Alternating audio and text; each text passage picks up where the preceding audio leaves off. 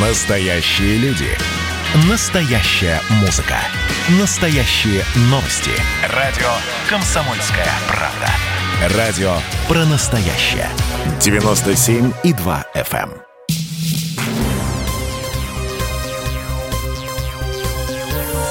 Темы дня. У микрофона Роман Голованов и вместе с нами Владимир Соловьев, ведущий программ на радио Вести ФМ, автор YouTube-канала Соловьев Лайв. И мы переходим к главной новости сегодняшнего дня. Владимир Рудольевич, сегодня главная тема дня – это история с Навальным, и мы уже видим сообщение от его сторонников, что чуть ли не лично Путин пошел и отравил Алексея Анатольевича. Во-первых, такой детский наивный вопрос. А власти вообще это нужно? Власти это выгодно, если Навальный пострадает?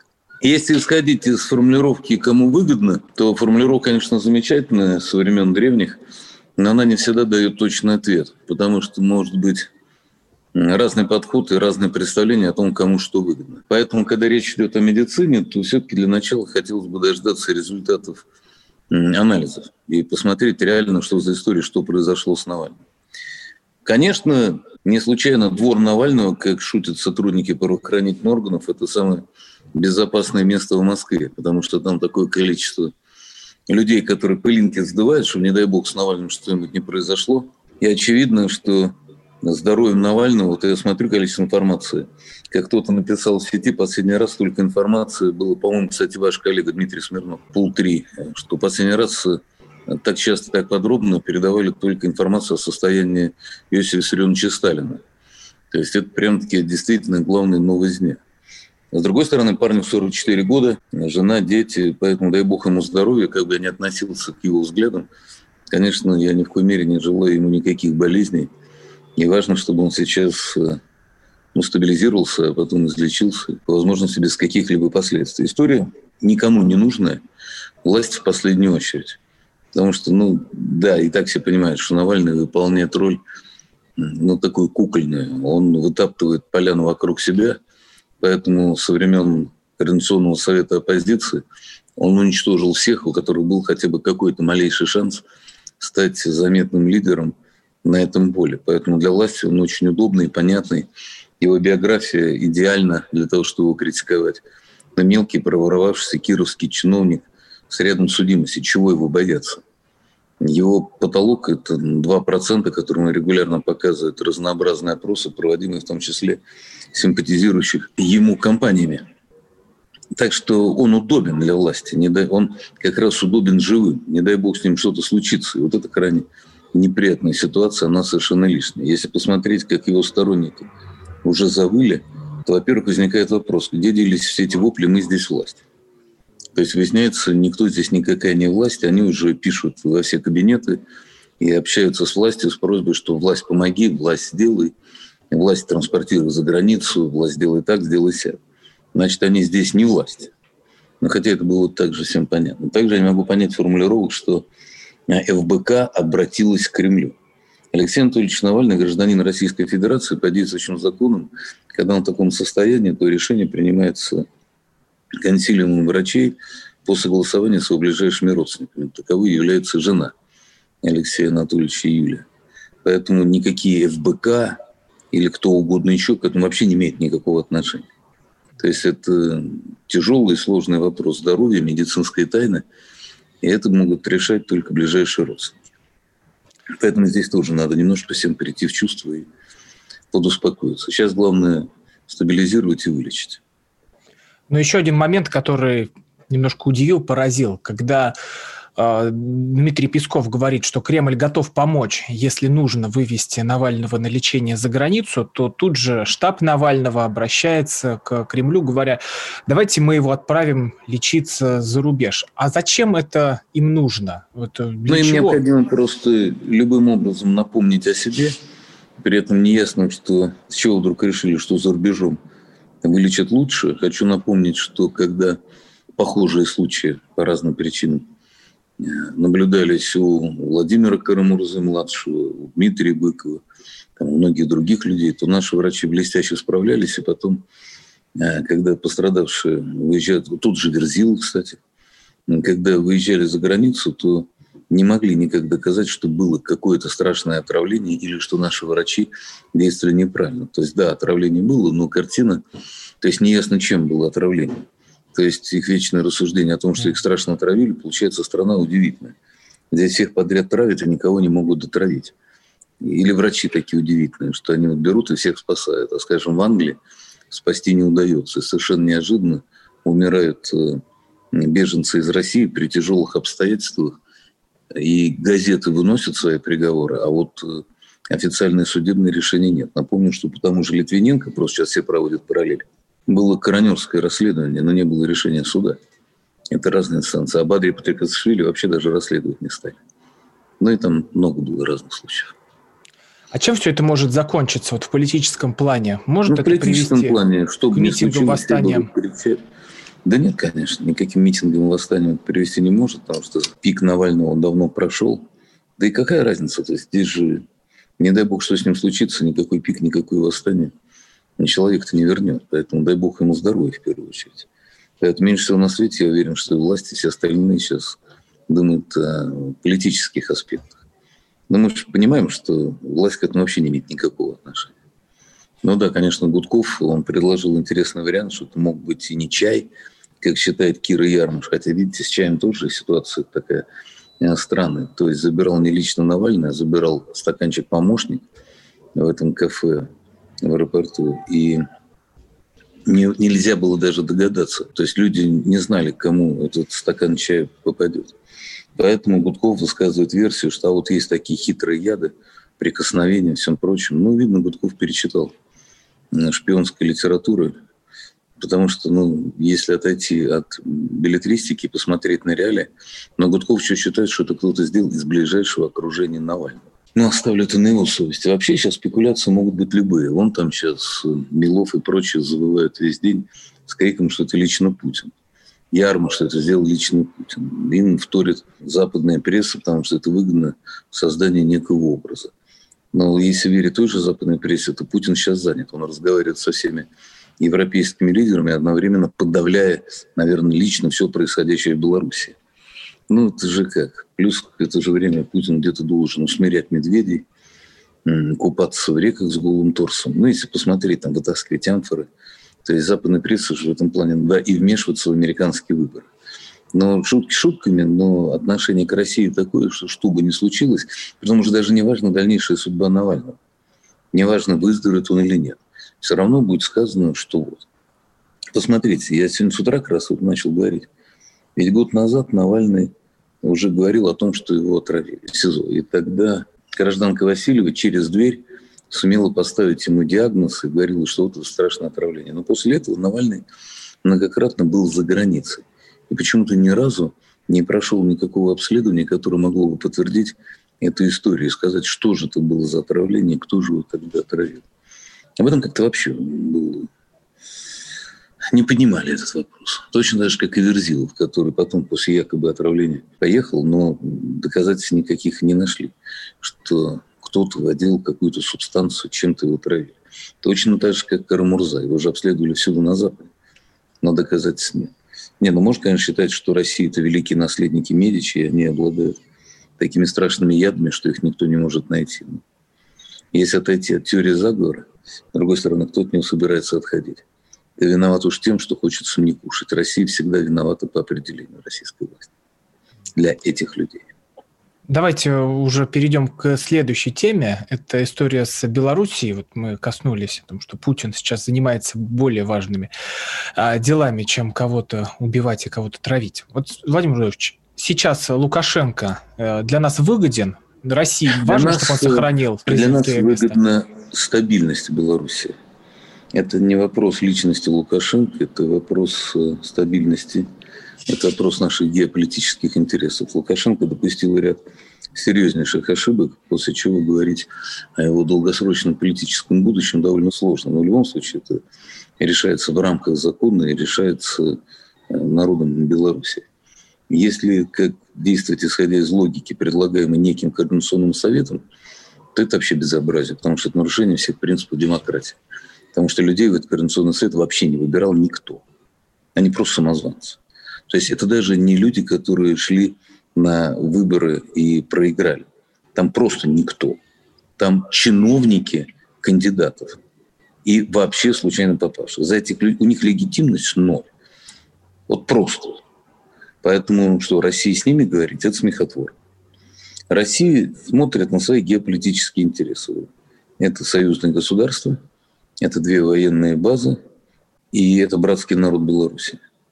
Исходя из этого, мы принимаем решения, которые эмоционально могут быть восприняты по-разному. После тех удивительных ошибок, которые допустил Лукашенко, начиная от его бешеной антирусской кампании, антироссийской кампании последней недели, с тем, что брали заложники наших богатырей, и заканчивая совершенно неоправданной, непозволительной и непростительной жестокостью с избиениями задержанных как российских журналистов, так и иностранных граждан, так и белорусских граждан. Это непозволительно никому никогда. И мы это не собираемся забывать. Ну, я, по крайней мере, это точно не забываю.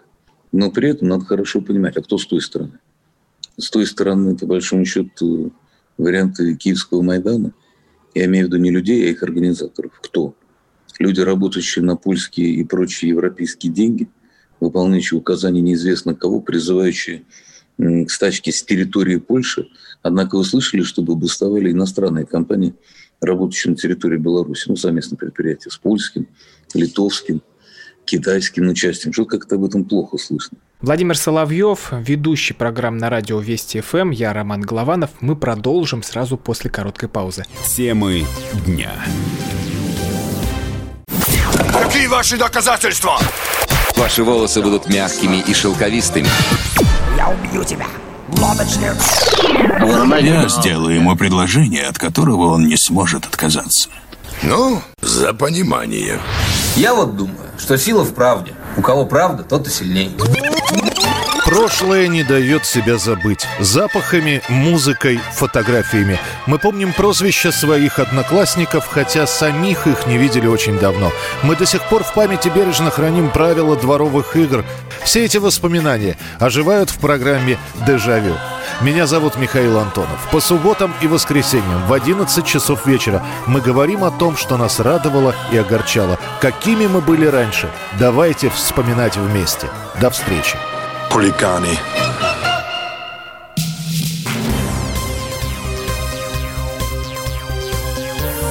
Темы дня. У микрофона Роман Голованов, вместе со мной ведущий программ на радио Вести ФМ Владимир Соловьев. Мы продолжаем разбирать историю, которая происходит в Беларуси. Вернемся к разговору. Сама идея обрушить белорусскую экономику, ну что это даст? Какая бы власть ни была, ей же надо кормить людей, а там очень много бюджетников. Там врачи, учителя. Список можно продолжать. А кто и как их будет кормить, на какие деньги? Что, за границей нам поможет? Ну, как сильно она помогла Украине. Шесть лет нищеты и террора. То есть пытаются такой же ужас придумать для Беларуси, при этом с криками из Польши. Ну, если кто-то плохо знает историю отношений Польши и Беларуси, он поверит. А люди, у которых все-таки есть память, вежливо скажут, ребята, очнитесь. А нам сейчас э, как можно помочь Лукашенко, чтобы вот эту стабильность сохранить? Потому что для Беларуси пока что Лукашенко равно стабильность, ну, он каким бы он ни был. сам справляется. То есть он постепенно стал исправлять свои ошибки, то есть он отвоевывает назад улицу. Он сделал большую ошибку, ему надо было сразу выводить своих сторонников. Если он говорит, что за него проголосовало 80%, где они на улице? Хотя, конечно, это всегда не одно и то же. Не надо путать сторонников а, с активистами. Поэтому вопрос, сколько ты можешь вывести на улицу людей, это не синонимично, сколько людей за тебя голосуют. Ну, потому что, смотрите, ну, проголосовал, значит, 20% против Лукашенко, да? То есть у нас э, это значит, что да, мы отбрасываем детей, совсем пожилых людей, ну, тысяч 500-600, это вот э, такой, если угодно, мобилизационный ресурс оппозиции. Но они близкие эти цифры пока не выработали. И уж точно за них не перешли. То есть пока это еще в рамках что одного, то другого голосования. То есть это не является доказательством а сколько людей проголосовали за Лукашенко. Он сам, конечно, тоже допустил ошибку. Но мог бы обратиться к России, мы бы объяснили, как делают абсолютно честное и прозрачное голосование, которое даже при желании оспорить невозможно. Но оппозиция что делает? Она не хочет идти в суды. Она не хочет оспаривать каждый протокол, устанавливать истину. Она хочет кричать и разрушать. Но мы же видели, хотя они потом потерли у себя на сайте, их истинное стремление. Поэтому, когда сейчас вот этот Координационный совет что-то заявляет и пытается себя вести как временное правительство, нет, ребята, просыпайтесь, все не так. Ну вот э, в телеграм-канале Нехта уже пошло сообщение, что завтра в Минске будут перекрывать улицы, что машины должны останавливаться, десятибальные пробки создавать. Ну и кому от этого будет хуже? Ну, будут умирать люди скорых помощи, в скором, ну, каретах скорой помощи. Но Нехта на это же наплевать, они же там, мальчишки сидят в Польше, поэтому они могут призывать... Э, ну, если бы аналогичное происходило, представляете, сейчас а, с территории, ну, скажем, России – вещали бы беженцы из Америки, какой-нибудь Сноуден, и призывал к десятибальным пробкам в Нью-Йорке, в Портленде или где-то еще. Весь бы мир кричал об иностранном вмешательстве э, в дела США. А здесь вся Европа видит, еще и деньги дает на это. Говорят о двойных стандартах и подлости. Пробки еще никому не помогали. Ну, будет пробка. Ну, подъедут ГАИ, штрафуют этих людей. Никто за них э, ничего не заплатит. Это будет как Навальный, о котором мы говорили в начале, который обещал всем, кто выйдет на протест, кого задержат, по 10 тысяч евро. Мы как, все получили. После этой заварушки батька одумается, он вспомнит про союзное государство, вспомнит, кто его брат настоящий. Я не имею ни малейшего представления. Я с батькой лично ни разу не встречался. Это надо Гордона спрашивать. Он у нас большой специалист по батьке. Батька мне интервью никогда не давал. Мои программы регулярно запрещал. И вообще всячески его пресс-секретарь, как я понимаю, показывал свое недовольство. Я им неудобен. Они любят других. Им нравится, когда к ним приезжают агенты СБУ, и их втравливают в чужую игру. Абсолютно без всякого уважения. Разыгрывают несчастного Лукашенко, ну, используя его просто как болванчика в спецоперации, проводимой украинскими спецслужбами. Можно ли сказать, что это все репетиция того, что будет у нас? Что это не кто мы увидим еще и на наших Конечно, протестах? Сто процентов. Здесь нет ни малейшего сомнения, что главная цель – это мы. Да их интересует исключительно. Ну да, с одной стороны, создать буферное такое квази-государство, такую ассоциацию четырех, такую речь Посполитую. Посполито грамотно. Да, это Армен Гаспарян все это знает. Он на тему блестящие книги пишет. Ну да, там мобилизационный ресурс 100 миллионов человек, что-то такое. Ну, Украина, Польша, прибалтийские страны. Ну и, соответственно, Белоруссия. Вообще, конечно, если бы белорусы, в частности, нехто, хотя бы обладали ну, элементарным образованием, они бы посмотрели на то, что из себя представляют планы поляков. Они не скрывают, они хотят, ну, по крайней мере, часть их элиты, они хотят э, Речи Посполитой. Образца 2020 года граница там до Смоленска, с исключением как Минска, Киева, там, Вильна и все прочее. Но это же не важно. Ребята же отрабатывают, э, чьи деньги ясные, под чьей крышей они работают, тоже понятно. Но у нас это все повторится к 2024 году или может раньше Нет, все я это думаю, всплыть? гораздо раньше будут пытаться. Другой вопрос, смогут ли. Мы же, в общем, вежливо говоря, поумнее, попрофессиональнее действуем. У нас совсем другое общество, у нас э, совсем другая страна. Ну, посмотрите, да, Хабаровск тихо, спокойно, никто трогать не стал. Никакие силовые методы. Тихо, спокойно. Ну, сегодня вышло уже просто, уже по лицам знаешь всех, кто вышел. И не так много людей. Ну, прошли, покричали, уже никого не волнует. Владимир Рудольфович, спасибо большое за разговор. Владимир Соловьев, ведущий программ на радио Вести ФМ. Эм. Я Роман Главанов. Всего доброго. Темы дня. Присоединяйтесь к нам в социальных сетях. Подпишитесь на наш канал на YouTube. Добавляйтесь в друзья ВКонтакте. Найдите нас в Инстаграм. Подписывайтесь, смотрите и слушайте. Радио «Комсомольская правда». Радио про настоящее.